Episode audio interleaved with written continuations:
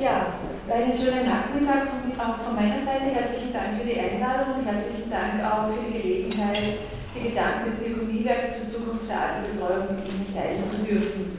Mein Name ist Daniela Peil.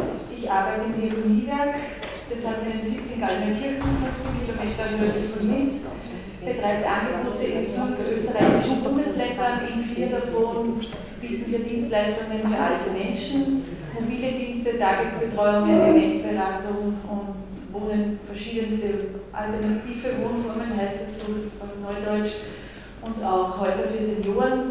Ähm, formalrechtlich sind das Pflegeheime. Ja, vor diesem Hintergrund beschäftigt uns die Zukunft der Altenbetreuung sehr stark aus unterschiedlichen Dimensionen und unsere Gedanken und vor allem unsere Lösungsansätze möchte ich hier mit Ihnen teilen. Bei manchen sind wir schon im Echtversuch und bei manchen hoffen wir noch in den Echtversuch zu kommen, weil das ist ja für uns das Wichtigere, tatsächlich Lösungen finden. Einsteigen möchte ich in zwei Geschichten. Zwei Geschichten von Margarete B. und ihrer Schwester Mathilde. Margarete ist 79 Jahre alt. Seit dem Tod ihres Mannes lebt sie allein. Ihr einziger Sohn wohnt mit seiner Familie in der 190 Kilometer entfernten Bundeshauptstadt. Die alte Frau bewohnt ihre Wohnung in einem Wohnblock seit 50 Jahren. Einkaufsmöglichkeiten gibt es in einem Discounter oder in der drei Kilometer entfernten Innenstadt. Frau Margaretes Stadtteil ist ein Stadtteil mit vielen Wohnbauten aus den 1940er und 1950er Jahren. Es gibt sonst keine weiteren Geschäfte, keine Lokale, in denen sich Frau Margarete gern aufhalten würde. Den Gottesdienst in der Kirche besucht Frau Margarete an sich gerne, der Weg dorthin ist für sie allerdings schon sehr beschwerlich. Dieses Lebensumfeld hat für Frau Margarete gravierende Folgen. Nicht nur wegen ihrer Gehbehinderung kommt sie nur selten raus, sie hat kaum noch Kontakte und fühlt sich oft einsam. Ihre früheren Nachbarn sind entweder bereits verstorben oder kommen auch kaum aus der Wohnung. Lifte wurden teilweise zwar nachträglich eingebaut, schwere Brandschutztüren bzw. bauliche Hindernisse am Weg zur Wohnung der Nachbarinnen im anderen Wohnblock machen Frau Margarete Angst und daher traut sie sich immer seltener aus ihrer Wohnung. Frau Margarete braucht Unterstützung bei der Morgen- und Abendtoilette und bei der Versorgung ihrer offenen Beine. Sie tut sich zunehmend schwer mit dem Kochen und dem Führen des Haushalts. Die Wohnung verwahrlost zusehends. Unterstützung erhält sie morgens und abends durch den mobilen Dienst, der für ihr Gebiet zuständig ist. Ihr Essen bekommt sie täglich von Essen auf Rädern geliefert. Aufgrund eines Schlaganfalls wird sie ins Krankenhaus eingeliefert. Nach der Akutbehandlung erfährt sie, dass sie ohne Unterstützung nicht mehr selbstständig wohnen kann. Bis kurz vor der Entlassung hat sie keinen Kontakt zum Krankenhaussozialdienst, dieser nimmt dann doch schließlich telefonisch Kontakt mit dem Sohn von Frau Margarete auf. Mangels Alternativen wird vereinbart, dass dieser sich um einen Pflegeplatz für seine Mutter kümmern soll. Nach vielen Telefonaten erhält er die Zusage einer Großeinrichtung mit 120 Plätzen in einem völlig anderen Stadtteil. Frau Margarete lebt nun dort, wird institutionell versorgt und erhält monatlich für einen Nachmittag Besuch von ihrem Sohn. Margaretes Schwester, Mathilde, plagt sich mit ähnlichen altersbedingten Beschwerden, aber sie lebt in einem bunten Viertel. Bei der Stadtplanung wurde auf ein vielfältiges und barrierefreies Angebot Nahversorgung, Kultur und öffentlicher Infrastruktur geachtet, beziehungsweise wird dies dort noch weiter ausgebaut und entwickelt, wo noch was fehlt. Vor allem mit viel Bürgerbeteiligung sind bedarfsgerechte soziale Angebote für Kinder, Menschen mit Beeinträchtigung und alte Menschen entstanden. Eine Quartiersmanagerin koordiniert Begegnung und Engagement. Sie ist Anlaufstelle und Vermittlerin. Mathilde hat sich früh entschieden, in das Mehrgenerationen-Wohnprojekt einzuziehen. So haben sich viele Kontakte in und außerhalb der Wohnanlage entwickelt. Trotz ihrer Gehbehinderung nimmt sie mit Hilfe einer Nachbarin regelmäßig am Quartierstreff teil. In ihrer Wohnung erhält Frau Mathilde die nahezu gleiche mobile Unterstützung wie ihre Schwester. Allerdings schauen regelmäßig zwei Nachbarinnen nach dem Rechten. Essen auf Rädern braucht Frau Mathilde nicht. Sie geht im nahen Haus für Senioren, das sich zum Quartierszentrum entwickelt hat, täglich zum offenen Mittagstisch. Während der Behandlung des Schlaganfalls schaltet sich der Sozialdienst des Krankenhauses frühzeitig ein. Gemeinsam mit dem Sohn der Quartiersmanagerin und dem mobilen Dienst wird ein Versorgungskonzept für die Zeit nach der Entlassung entwickelt. Ein mobiles Reha-Team kümmert sich um die weitere Rehabilitation zu Hause. Der mobile Dienst übernimmt zusätzlich notwendige Unterstützungen. Eine Ehrenamtliche der Nachbarschaftshilfe kümmert sich um die Wäsche. Die Nachbarinnen sind nach wie vor für Mathilde da, auch wenn Mathilde genauso wie ihre Schwester immer wieder den Tod früherer Freundinnen beklagen muss. In Mathildes Wohngegend sind auch immer noch einige bauliche Barrieren vorhanden. Mathilde ist in der Nachbarschaft aber gut bekannt. Die Nachbarn wissen, wie sie Mathilde hier am besten bei ihren Wegen unterstützen können. Einige technische Veränderungen in Küche, Bad und Schlafzimmer erleichtern ihr trotz ihrer eingeschränkten Beweglichkeit auch das alltägliche Leben. Ein mit der Notrufzentrale verbundener Sturzsensor sorgt für Sicherheit. Nachts kann die der benachbarten Pflege-WG angesiedelte Quartierswache aktiv werden.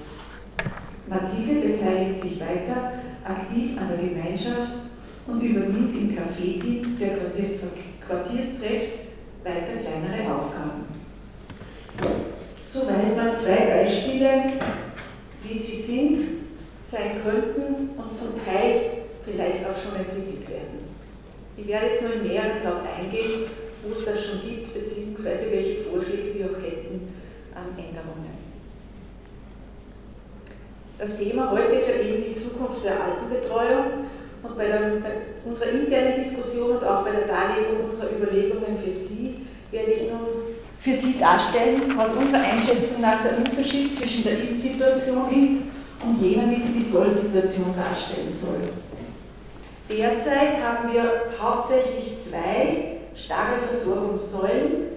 Das sind mobile Dienste und Pflegeheime. Ich habe da in Klammer 4 geschrieben, weil man noch dazu zählen könnte Tagesbetreuungseinrichtungen oder Wohnen mit Betreuung, alternative Wohnformen.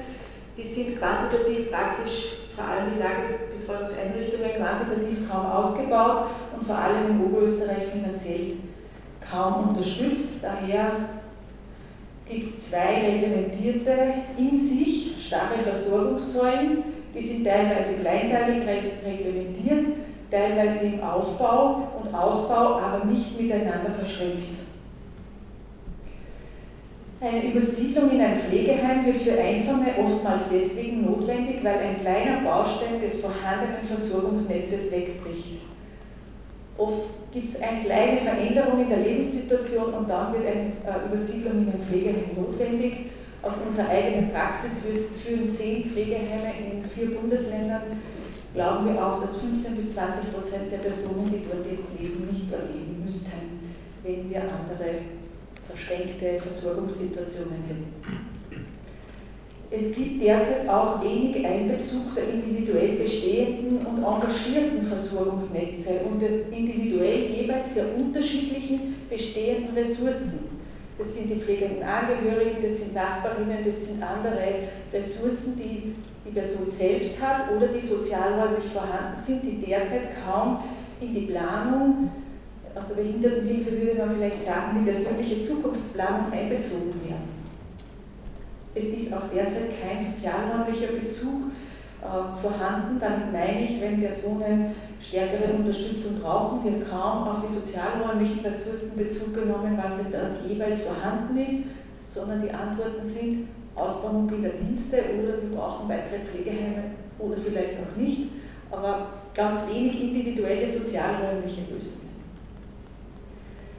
Damit haben wir auf der Ist-Seite nach unserer Analyse, unser Fazit ist, wir haben ein visionell professionelles System einer Versorgung mit einem immer schlechter werdenden Verhältnis von Personal zu pflegebedürftiger Person. Ich werde es dann auch noch an Zahlen zeigen, vor allem für, den, für das Paradigma Mobilvorstationär. Was glauben wir nun und woran arbeiten wir, damit wir zu einem Sollzustand kommen? Wir sind davon überzeugt, dass es einen kleinteiligen und sektorenübergreifenden Hilfemix braucht. Das ist jetzt eine sehr technische Sprache, aber am Beispiel der Mathilde war das vielleicht darstellbar in diesem kleinen Beispiel, nicht das Essen auf Rädern muss hinkommen, sondern der, ähm, der Auftrag eines Pflegeheims könnte ja nur mehr anders lauten, zu einem Quartierszentrum beispielsweise. Neue Dienstleistungen, abgestimmt auf die jeweiligen individuellen Bedarfe und Wünsche, müssen entwickelt werden. Und nicht in einer fünften oder sechsten starren Säule, sondern es könnte sein, dass in einem sozialräumlichen Umfeld vielleicht nötig ist oder sehr individuell nötig ist, dass jemand immer nur am Wochenende zur größten Pflege kommt oder zwei Tage im Monat zur Entlastung der pflegenden Angehörigen. Oder es könnte sein, dass jemand immer nur nachts kommt, weil sich das Ehepaar untertags noch gut sozusagen den Tag gestalten kann, aber die Nacht eine Belastung für einige der beiden ist. Also das könnte auch nach mehreren Monaten auch wieder anders sein. Derzeit gibt es ganz wenig derartiger Flexibilität.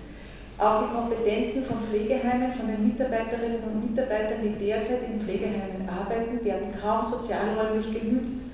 Niemand hat so viel Erfahrung in der Begleitung, abgesehen jetzt von pflegenden Angehörigen, die eine individuelle Pflegeerfahrung haben. Aber die Mitarbeiterinnen in Pflegeheimen begleiten ja Menschen im Alter über 24 Stunden. Diese Kompetenzen und diese Erfahrung dieses Wissen wird kaum außer, außerhalb des Pflegeheimes genutzt. Ähm, auch hier könnten noch stärkere Verbindungen und neue Dienstleistungen entstehen. Wir sind auch fest davon überzeugt, dass die Autonomie und die Wahlfreiheit für die Personen selbst erhöht werden muss.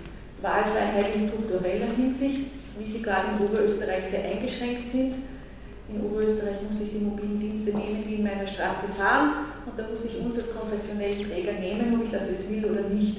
Ich kann mich auch über uns beschweren, dann werden wir hoffentlich der Beschwerde entsprechend nachgehen. Abwählen kann man uns nicht.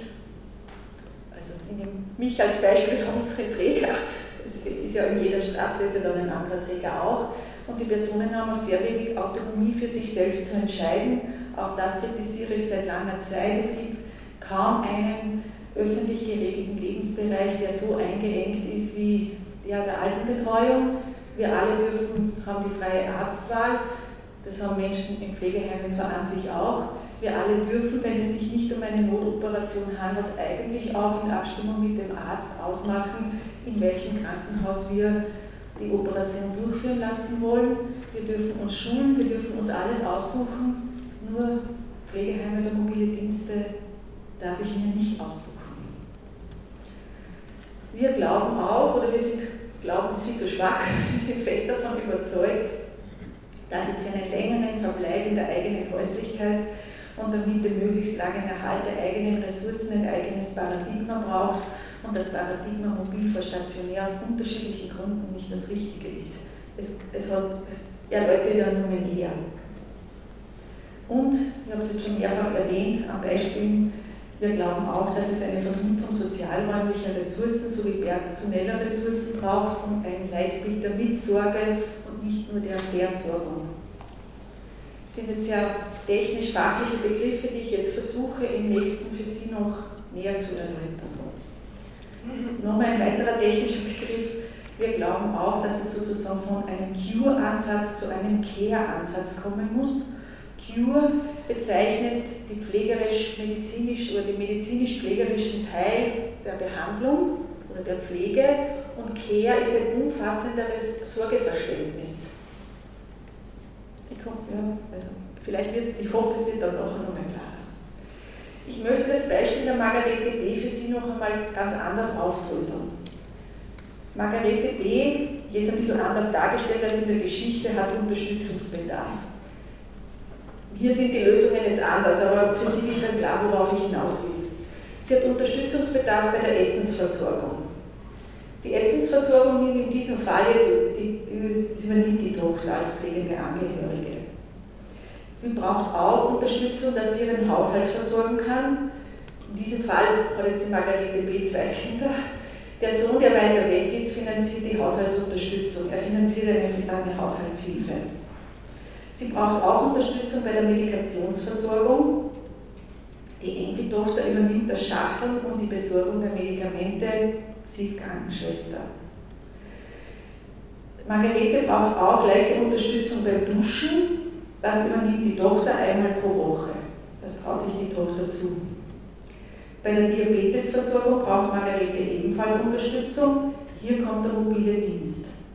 Sie sehen jetzt, dass ich hier zwölf Stunden eingeblendet habe, nur für Sie als Zusatzinformation, das ist die durchschnittliche Inanspruchnahme von mobilen Diensten pro Monat in Oberösterreich. Also Menschen nehmen in Oberösterreich durchschnittlich zwölf Stunden mobile Dienste in Anspruch. Margarete braucht auch Unterstützung bei der Morgenpflege. Hier unterstützt ebenfalls die Tochter. Margarete ähm, wird auch zunehmend, äh, setzt sich, wird die Demenz sozusagen deutlich. Sie braucht auch zunehmend ein bisschen Unterstützung, weil sie aufgrund ihrer Demenz nicht mehr ganz so orientiert ihren Alltag gestalten kann. Hier arbeitet ein informelles Netz zusammen. Die Tochter, die Nachbarin und eine, ein Freund der Familie begleitet Margarete hier, damit sie ihren Alltag weiter gut begleiten kann. Und jetzt fällt die Nachbarin weg die Nachbarin ist selbst jetzt gestürzt, ist längere Wochen im Krankenhaus und jetzt kommt die Familie zusammen und sagt so, das geht jetzt nicht mehr. Das war so wichtig, die, Nachbarin hat einmal am Tag zur Margarete geschaut und das geht jetzt nicht mehr, wenn die Nachbarin nicht mehr da ist. Familienrat tritt zusammen und sie kommen zu dem Schluss, das schaffen wir jetzt nicht mehr alleine. Wir müssen für Margarete einen Platz in einem Haus suchen. Sie finden einen Platz und dann wird sozusagen von dem Pflegeheim die Demenzbetreuung übernommen. Es wird die Morgenpflege übernommen, die Diabetesversorgung wird übernommen, die Unterstützung beim Duschen wird vom Pflegeheim übernommen, die Medikamentenversorgung, die Haushaltsunterstützung sowie die Essensversorgung. Damit möchte ich zeigen, wenn ein kleiner Baustein wegbricht, ist es ganz oft der Fall, dass Personen dann sozusagen in ein Pflegeheim übersiedeln und das, alle vorhandenen Ressourcen werden dann, weil das Pflegeheim ja auch dafür zuständig ist und dafür bezahlt wird, zur Gänze. Nun setzen wir bei diesem kleinen Baustein an und glauben genau für diese kleinen Bausteine braucht es individuelle Lösungen. Hier könnte man eine Tagesbetreuung für Margarete beispielsweise finden. Bei der Diabetes-Schulung könnte die Tochter noch unterstützt werden durch mobile Dienste, ebenfalls bei der Morgenpflege, damit die Tochter auch entlastet wird. Und einmal im Monat wird Margarete, sucht Margarete die Putzpflege auf, auch zur Entlastung der Tochter. Sehr kleine Bausteine, die dann aber das Familiensystem stützen und vor allem auch dem Wunsch von Margarete gerecht werden, möglichst lang zu Hause zu bleiben, bleiben zu können. Ja, und nun ist ja die Frage, wie können denn jetzt diese Bausteine ersetzt werden? Zum Teil gibt es ja Tagesbetreuung, noch sehr wenig ausgebaut. Wir haben uns viel damit beschäftigt und sind seit eineinhalb Jahren immer deutlicher sozusagen zu dem Schluss gekommen, wir konzipieren gar nichts Neues mehr, weil wir glauben, bevor wir neue Dinge konzipieren, muss es zu einer Änderung der Finanzierungslogik kommen. Die derzeitige Finanzierungslogik hemmt alle weiteren Entwicklungen. Damit meine ich nicht die Frage, wie mehr oder anderes Geld ins System kommt. Diese Frage meine ich nicht, sondern ich meine, wie das vorhandene Geld anders eingesetzt wird. Ich werde das dann nochmal kurz näher erläutern. Aber wir sind mittlerweile so tief davon überzeugt, dass es sonst nur in diesen vier Säulen bleiben wird und wir zu allen Themen, die uns miteinander beschäftigen und ja eh auch schon sehr deutlich dargestellt wurden, wir werden keine Änderung erfahren. Und das heißt für uns, braucht einen sachleistungsbezogenen Autonomiebeitrag in Kombination mit dem Pflegegeld. Wir haben uns das überlegt, ich werde das dann mal kurz auf der nächsten Folie zeigen. Unter anderem aus ganz pragmatischen Gründen haben wir in unseren Überlegungen und Konzeptionierungen am Pflegegeld aber so nichts geändert, wiewohl ich glaube, Pflegegeld an sich müsste geändert werden, wie auch natürlich in der finanziellen Beitragsgestaltung, aber vor allem auch in inhaltlicher Art. Aber für diese Überlegungen müssen Sie sich mal vorstellen, nehmen Sie das Pflegegeld so wie es ist in sieben Stufen und die Personen bekommen das Pflegegeld als Geldleistung ausbezahlt.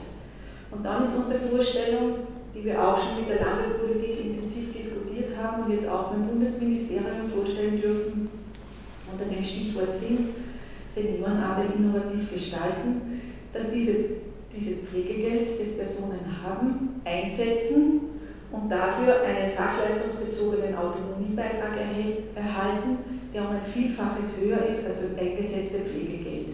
Und um diesen Autonomiebeitrag können die Menschen dann in der Region sozialräumlich bezogen kleine Bausteine an Sachleistungen beziehen zum Vollkostenpreis. Damit würde die Förderung sozusagen auf diese Dienstleistungen wegfallen.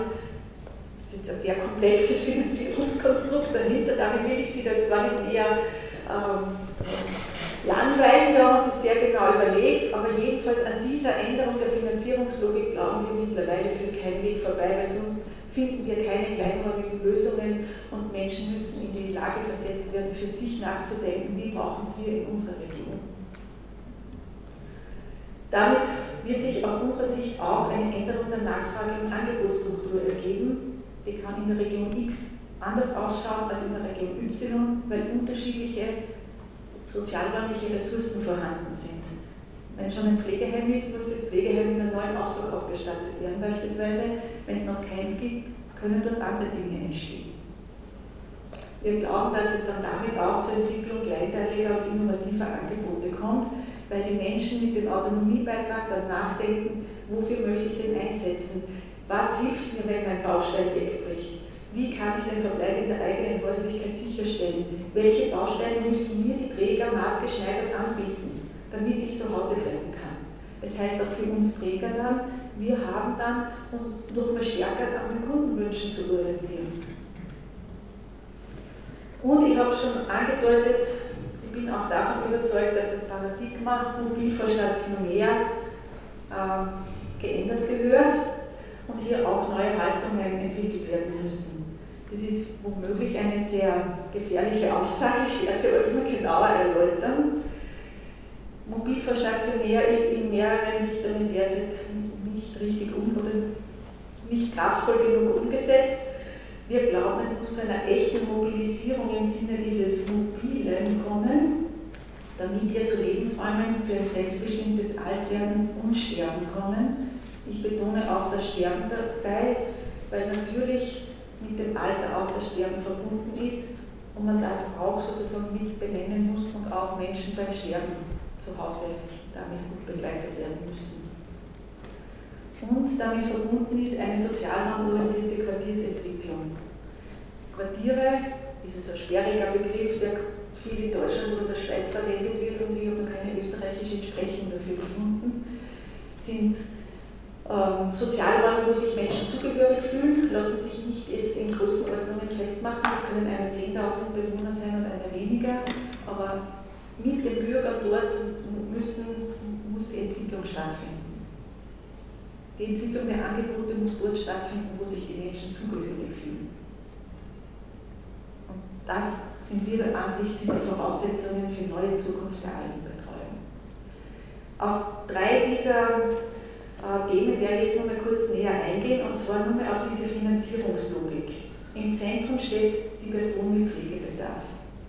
Diese bekommt Pflegegeld und setzt aus diesem Pflegegeld, wir haben das gestaffelt in zweifacher Hinsicht, nach Pflegestufe gestaffelt und dann den Autonomiebeitrag, den man dafür erhält, gestaffelt, setzt, hier steht jetzt aber die Summe 300, dahinter steht ein sehr ausgeklügeltes, auch volkswirtschaftlich berechnetes Modell, setzt einen Beitrag dieses, dieser Geldleistung, die Person erhält, ein, führt diese 300 Euro sozusagen ab an den Träger der sozialen Hilfe, also das wären die Sozialhilfeverbände im Fall von Oberösterreich oder die Magistrate und bekommt dafür einen Autonomiebeitrag in der Höhe von 800 Euro, ausschließlich sachleistungsbezogen diese Zahlen, die gibt es, sind jetzt Beispielzahlen, wir haben sie über die Pflegestufen genau gerechnet und haben sie auch in einer genauen Darstellung der oberösterreichischen Landespolitik detailliert vorgestellt.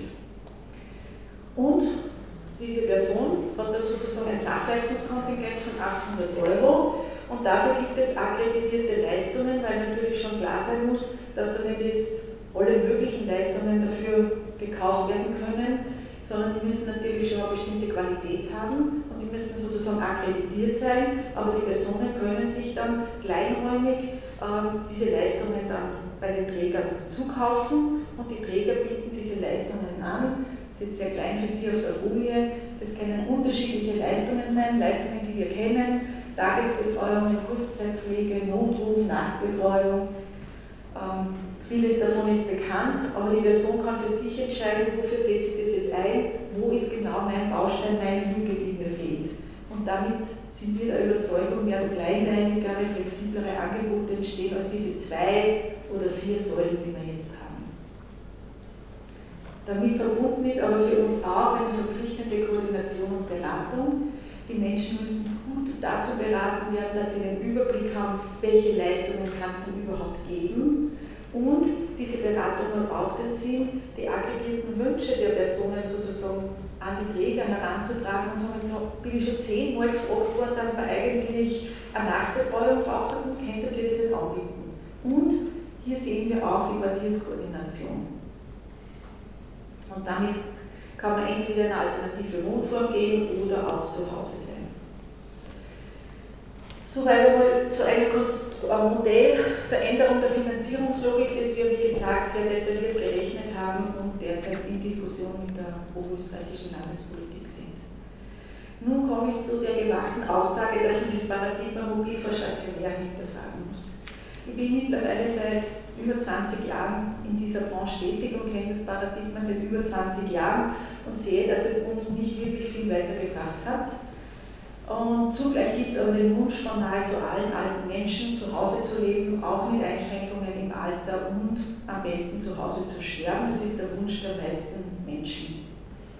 Wenn man sich jetzt genau anschaut, was denn in der Diskussion und auch in der Auftragslage eigentlich mit diesem Mobil vor stationär genau gemeint ist. Eigentlich ist damit gemeint Heimhilfe oder Haushaltshilfe, je nach Bundesland, Fachsozialbetreuung, Altenarbeit und Hauskrankenpflege. Das ist mit mobil gemeint. Es ist mit mobil aber nicht gemeint der Ausbau der Tagesbetreuungseinrichtungen, Übergangspflege, Kurzzeitpflege, Nachtbetreuung, Kurzzeit, all, also es ist damit nicht gemeint Maßnahmen zum Verbleib in der eigenen Häuslichkeit. Und der Auftrag an mobile Dienste ist auch, diese Leistungen, die heute halt vom Kompetenzkatalog der Berufsgruppen zustehen, in möglichst effizienter Zeit zu erbringen. Der Auftrag an mobile Dienste ist nicht, und dafür werden sie auch nicht bezahlt, die Menschen beim Verbleib in der eigenen Häuslichkeit zu unterstützen. Die Mitarbeiterinnen machen das. Sie kommen aber immer wieder an die Grenze, wo muss ich es jetzt verrechnen und wo, wo beute ich mich selbst aus. Auch, führt auch zu hoher Unzufriedenheit bei den Mitarbeiterinnen. Und ich glaube, ein oftmals ja auch in der Fachwelt zitierter mobiler Dienst aus Holland Bürzog genannt, hat in den letzten zehn Jahren 9000 Mitarbeiterinnen gewinnen können, setzt unter anderem daran an, Sie haben es sozusagen unter einem anderen Kontext auch geschildert, weil Mitarbeiterinnen dort den Auftrag haben, Menschen beim Verbleib in der eigenen Häuslichkeit unterstützen zu können. Und damit glaube ich, wenn wir mit dem Paradigma mobil vor stationär immer den Ausbau der mobilen Dienste, so wie sie jetzt sind, meinen, greift es zu kurz. Und daher glaube ich, wir müssen bei dem Paradigma was ändern. Ja. Also bitte der Unterschied zwischen Pflege zu Hause oder Verbleib in der eigenen Häuslichkeit. Was ist da der Unterschied? Damit ist kein Unterschied, aber also Sie haben recht, im Inhalt ist kein Unterschied, aber ich wollte damit nur sagen, na doch, ich weiß schon, ich wollte damit zum Ausdruck bringen, ist mit mobile Dienste gemeint die Pflege zu Hause, also ich komme zum Wundenversorgung, zur Insulinversorgung, zur Medikamentenschachtel, zum Kochen, zum einmal durchputzen, wie es jetzt der Auftrag an mobile Dienste ist oder ist es der Auftrag, die Menschen dabei zu unterstützen, dass sie möglichst lang zu Hause bleiben können? Also zu schauen, welche Netzwerke gibt es denn, wie schauen die jetzigen Ressourcen aus, wie kann man da noch schauen, welche Bausteine gibt es, die werden, das machen die Mitarbeiter natürlich, nur der politische Auftrag und auch bezahlt wird man dafür nicht. Also vom Mindset ist es ein Unterschied. Ich habe noch eine Frage, und die 24-Stunden-Betreuung, die nimmt ja immer mehr zu. Wo ist die dabei? In unseren Überlegungen haben wir uns jetzt auf das konzentriert, was sozusagen landesgesetzlich geregelt ist. Das sind mobile Dienste, Pflegeheime, Tagesbetreuungen sind in Oberösterreich gar nicht geregelt, weil sie auch nicht also vom Land her finanziert werden. Und Wohnformen, die derzeit auch nicht geregelt sind, aber ich sage jetzt einmal Stichwort äh, betreutes Wohnen. Auf das haben wir uns jetzt konzentriert. 24 Stunden Betreuung müssen wir dann nochmal gesondert anschauen aber wir haben uns jetzt einmal auf das konzentriert, was sozusagen die eigentlichen Hauptversorgungssäulen sind, die das Land Oberösterreich regelt oder alle Länder.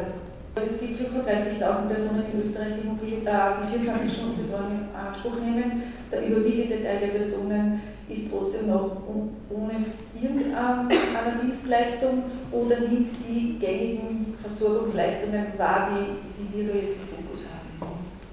Dass Sie da in einem zweiten Schritt, wie das mit der 24-Stunden-Betreuung da auch immer mitdenken müssen. Gut, nur mal zu dem Paradigma mobil vor stationär. Ich habe Zahlen für das Land Oberösterreich für Sie aufbereitet von 2012 bis 2017. Sie sehen hier die Anzahl der betreuten Personen. Die blaue Säule sind im Mobilbereich. Wie hat sich die entwickelt in diesen Jahren?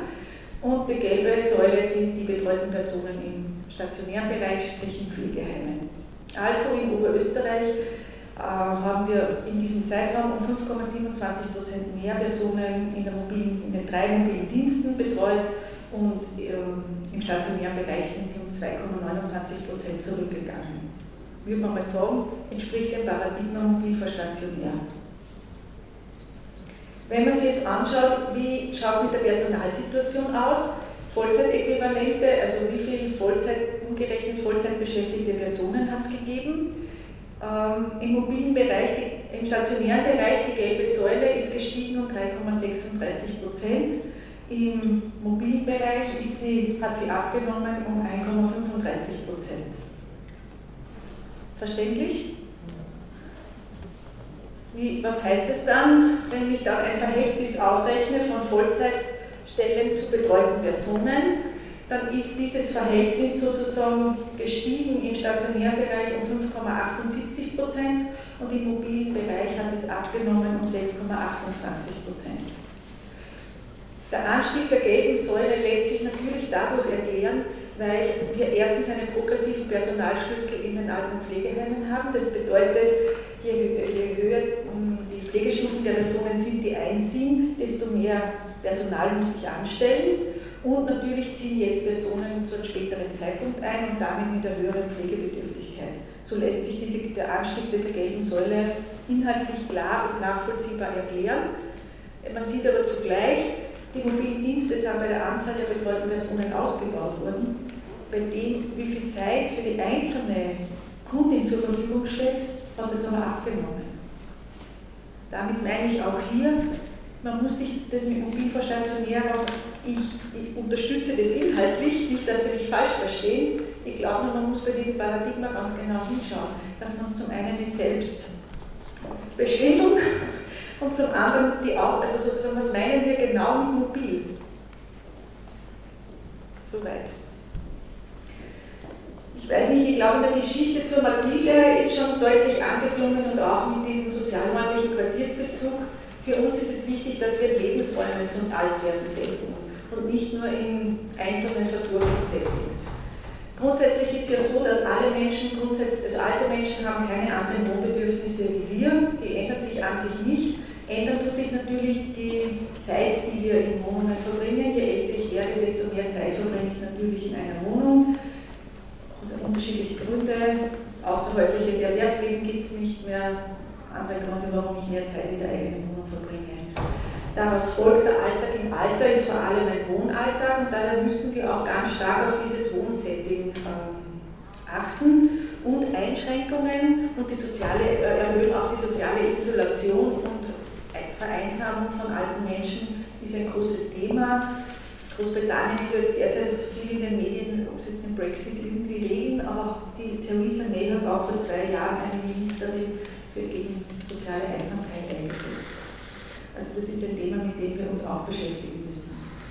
Und ich wiederhole mich, Pflege zu Hause oder eben mobil stationär müssen neu definiert werden. Und es gibt eben mehrere Dimensionen, wenn ich zu Hause bleibe. Das eine ist, wie schaut meine Wohnung aus? Kann ich in meiner Wohnung weiter zu Hause bleiben? Wie kann ich mich versorgen mit Lebensmitteln, mit Pflegediensten, mit Medikamenten? Wie kann ich Gemeinschaft erleben?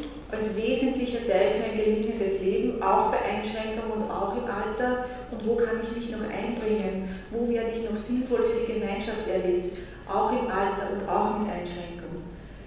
Der Pflegebedürftigkeitsbegriff in Deutschland ist lang diskutiert worden, geändert worden und unter anderem mal soziale Teilhabe mit aufgenommen. Also auch diese Dimensionen bin ich davon überzeugt sind, bei einer Zukunft der Altenbetreuung hinzudenken. Wir binden jetzt noch eine ähm, Definition von Sozialraumorientierung oder Quartiersentwicklung mitgebracht. Das sind so Fachschlagwörter, meistens zitiert bei Sozialraumorientierung wird Wolfgang Hinte. Ich versuche das für Sie kurz da zusammenzufassen. Sozialraumorientierung geht es vor allem darum, dass Menschen unter tätiger Mitwirkung, also dass sie mitwirken, dass sie dabei ihre Lebenswelt selbst gestalten können und die Arrangements so gestalten können, damit sie auch in prekären Lebenssituationen dort leben können, wo sie jetzt leben. Also die Menschen einbeziehen und mit ihnen erarbeiten, wie möchten wir es denn gestalten, damit ihr dort leben könnt, wo ihr jetzt lebt. Und eine ähnliche Definition gibt es halt dann zur Quartiersarbeit die soll Antworten darauf finden, wie gesellschaftliches Leben im Quartier so gestaltet werden kann, dass alle Menschen dort selbstbestimmt leben können und die Unterstützung finden, die sie brauchen. Also, das ist sozusagen der fachliche Hintergrund, der uns da zu diesem Quartier, also einen sozialräumlichen Ansatz antreibt. Und das würde dann in diesen vier Dimensionen gedacht nochmal bedeuten, man schaut sich an miteinander, wie schaut eigentlich das Wohnumfeld aus? Städteplanerisch von Wohnbauträgerseite her. Wie schaut das Wohnumfeld aus? Wie altersgerecht ist das eigentlich? Wie schaut die Versorgungssituation aus? Wie kann ich mich versorgen? Wie kann ich Gemeinschaft erleben? Welche Möglichkeiten habe ich da? Und wo kann ich mich einbringen? Bei der Mathilde war es auch bei Schlaganfall, dass sie sich noch im Quartierscafé einbringen konnte und sich sinnvoll erlebt hat. Und damit wir dann auch noch die zwangsläufige Frage, brauchen wir dann in Zukunft eigentlich noch Heime? Wir sprechen ja von Häusern für Senioren. Auch da haben wir eine klare Antwort, ja, die werden wir schon noch brauchen. Wir führen auch zehn Pflegeheime und errichten gerade auch ein weiteres. Ich glaube, sie werden sich verändern müssen. Zum einen sind sie ein wichtiges Segment in der sozialräumlichen Care-Landschaft der Mitsorge zum einen, weil sie ein hochspezialisiertes Wohn- und Pflegeangebot für eine bestimmte Personengruppe sind, aber weil sie auch ihren Auftrag als Quartierszentrum, als Kompetenzzentrum für Menschen im Alter im sozialräumlichen Umfeld nun neu definieren können, weil von dort auch manches Mal die Nachbarn mit mobilen Diensten versorgt werden können. Also integrierte Altenversorgung Location für Adelberg zeigt es ja seit Jahren vor, wie mobile Dienste an ein Pflegeheim in der Planung, in der Dienstplanung miteinander verschränken. Also nicht so segmentiert und nicht in Säulen. Also sie, ich, wir sind davon überzeugt, dass sie den Auftrag ändern müssen, damit sie ein, ein Segment sind, das zusammenspielt mit anderen. Sie sind ein fachlicher, personeller und infrastruktureller Anker in den Quartieren und sie sind und bleiben, und das werden wir dennoch brauchen, ein hochspezialisiertes Wohn- und Pflegeangebot für Personen, die das in der eigenen Häuslichkeit aus unterschiedlichen Gründen dennoch nicht mehr so gut schaffen oder auch nicht mehr so gut schaffen wollen. Man muss ja auch nicht jeden in die eigene Häuslichkeit zwingen, wenn man das nicht möchte. Also zum Beispiel für Personen mit Demenz, bei Selbst- und Fremdgefährdung, auch in palliativen Phasen, bei sozialer Vereinsamung wo die Wohnsituation das einfach auch nicht zulässt oder wo ich einfach sagt, ich möchte das jetzt nicht. Wir glauben aber bei diesen Veränderungen, die wir auch inhaltlich mittragen, dass man stärker zu Hause bleiben kann, wird auch ein qualitativer Veränderungsdruck auf Heime kommen. Den sehen wir jetzt schon. Wir sind auch jetzt schon dabei, unsere Heime innerorganisatorisch umzubauen. Dazu muss ich sagen, wir führen jetzt schon sehr kleinstrukturierte Heime nach dem sogenannten Hausgemeinschaftskonzept aber wir glauben gerade auch, wir werden zum großen Teil Menschen mit Demenz begleiten künftig, so weitaus größeren Teil, als wir es jetzt noch tun. Und für die werden wir innerhalb der Heime unterschiedliche Settings und Angebote gestalten müssen. Nicht eine Wohnstation für alle, sondern unterschiedliche Settings. Und eine stärkere Abkehr von der Institution hin zu noch einer neuen Normalität. Und das bedeutet aber auch geänderte fachliche Anforderungen an das Personal. Es ist mir auch wichtig, das dazu zu stellen, weil sozusagen zu Hause ist das eine, auch da braucht es andere Anforderungen an die Mitarbeiter, wenn wir überdienstmäßig denken, aber auch ein klares Bekenntnis, dass wir Häuser für Senioren weiter brauchen. Ich möchte Ihnen jetzt noch, kurz auf die Zeit schauen, wie unterwegs bin, einige Beispiele aus der Diakonie nennen, wo wir schon versuchen, uns in diese Richtung mit Gemeinden, Wohnbauträgern und Bürgern hinzuentwickeln. Wir begleiten derzeit die Gemeinde Neumarkt im Mühlkreis bei einem Prozess, der heißt Gut alt werden in Neumarkt. Der Ursprungsimpuls war eigentlich, die Gemeinde Neumarkt möchte ein Pflegeheim und hat eine Unterschriftenliste vor drei Jahren gesammelt mit 1400 Unterschriften und ist zu der Erkenntnis gekommen, ganz pragmatisch, wir werden wohl in nächster Zeit kein Pflegeheim bekommen. Die Vizebürgermeisterin ist dann zu mir gekommen und hat gesagt, was könnte man denn da machen? Oder wir haben uns kennengelernt auf einer Tagung in Freistadt, so über da betreutes Wohnen machen und ich bin auch davon überzeugt, auch mit 15 betreuten Wohnungen oder 30 betreuten Wohnungen wird man das Demografie-Thema in einer Gemeinde nicht lösen. Und wir begleiten jetzt die Gemeinde bei einem partizipativen, soziokratischen Prozess zum Gutaltwerden in Neumarkt. Es hat eine Auftragveranstaltung gegeben, wo 60 Bürgerinnen und Bürger da waren, aus denen haben sich drei Arbeitskreise gebildet, die wir nach soziokratischen Methoden begleiten. Einer heißt das Haus, weil sozusagen ein Haus hätten die trotzdem immer noch gern. Einer heißt Netzwerke und einer heißt Fahren und Bringen. Und jetzt arbeiten die weiter daran, wie können wir den Selbst in der Gemeinde so gestalten, dass, es, dass, es, dass wir unsere alt gewordenen Bürgerinnen und Bürger und die Angehörigen in Zukunft weiter auch gut begleiten können. Alle Lösungen wird es auch nicht bringen, aber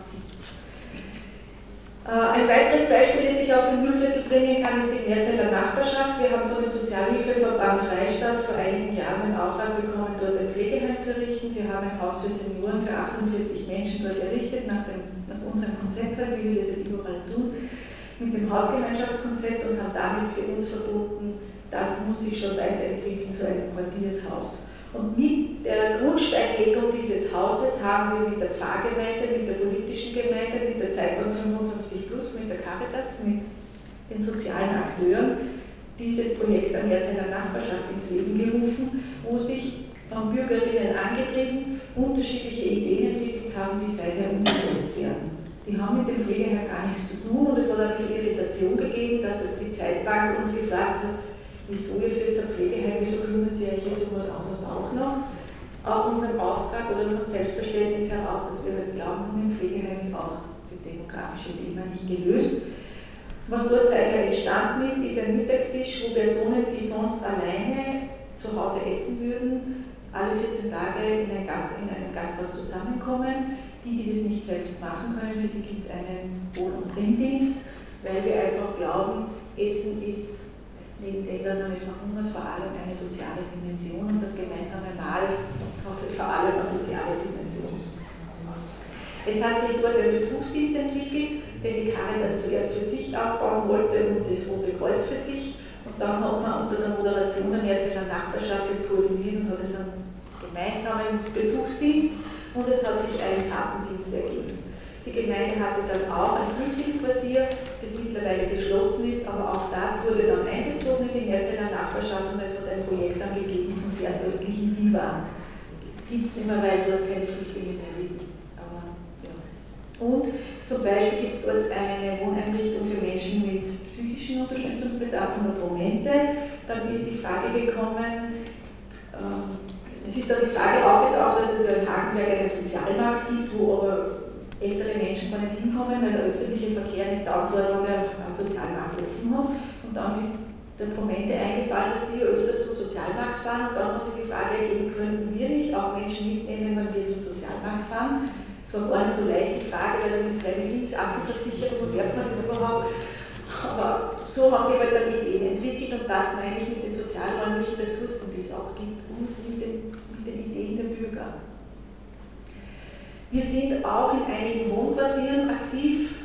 Die Rosa Zukunft in Salzburg ist jetzt seit fünf Jahren besiedelt, ist ein Wohn, eine Wohnverbauung mit 129 Mietkauf- und Eigentumswohnungen, wo die Stadtplanung und vier Wohnbauträger, vier Grundeigentümer hat es da gegeben und die Stadtplanung Salzburg hat vor Errichtung die Auflage gegeben, dass es ein Generationenwohnprojekt geben muss und so ist es hier Nieberg ins Spiel gekommen und wir mit den Wohnbauträgern und der Stadtplanung überlegt, wie könnte man denn ein Generationenwohnen dort realisieren. Und entstanden ist daraus die Rosa Zukunft. Ich sage immer dazu, die heißt Rosa Zukunft, weil sie an der Rosa-Hoffmann-Straße ist und die Widerstandskämpferin hat auch ein, ein Schild, sozusagen eine Informationstafel in der Rosa Zukunft. Das ist mir irgendwie wichtig, weil der Name ist vom Wohnbauträger Marketing gekommen. Ja, weitere solche Wohnprojekte sind in Salzburg auch bereits realisiert und bezogen, auch immer von der Stadtplanung mit der Auflage Generationenwohnen. Wir haben uns auch selbst weiterentwickelt in der Lebenswelt ein. Beispielsweise sind auch Menschen mit Beeinträchtigung bewusst integriert, die viel selbstständiger wohnen, als sie es noch sonst institutionell vorher gewohnt waren. Ja, ein drittes Wohnprojekt in Salzburg ist der Freiraum Gneis. Und dann haben wir in Engerwitzdorf ein ähnliches Wohnprojekt realisiert von der Dimension viel, viel kleiner, aber die Lena, ähm, die lebendige Nachbarschaft, 45 frei finanzierte Mietwohnungen Kooperation mit der Diözesane, mit den Diözesanen-Oberträger, also von der Diözese der katholischen Kirche, die hat das errichtet und da realisieren wir seither die lebendige Nachbarschaft für alte Menschen, für, für alle Menschen, die dort einziehen wollen und auch für ein selbstständigeres Wohnen für drei Menschen mit Beeinträchtigung. Soweit hoffe ich sozusagen auf so eine Zukunft für die Margarete. Die ist da in der Mitte zu sehen. Jetzt ist sie nicht mehr so deutlich alleine, sondern sie ist da in der Mitte zu sehen. Soweit unsere, also ein Einblick für Sie in unsere Überlegungen zu einer Zukunft der Altenbetreuung mit unterschiedlichen Dimensionen, von Finanzierungslogik angefangen bis zu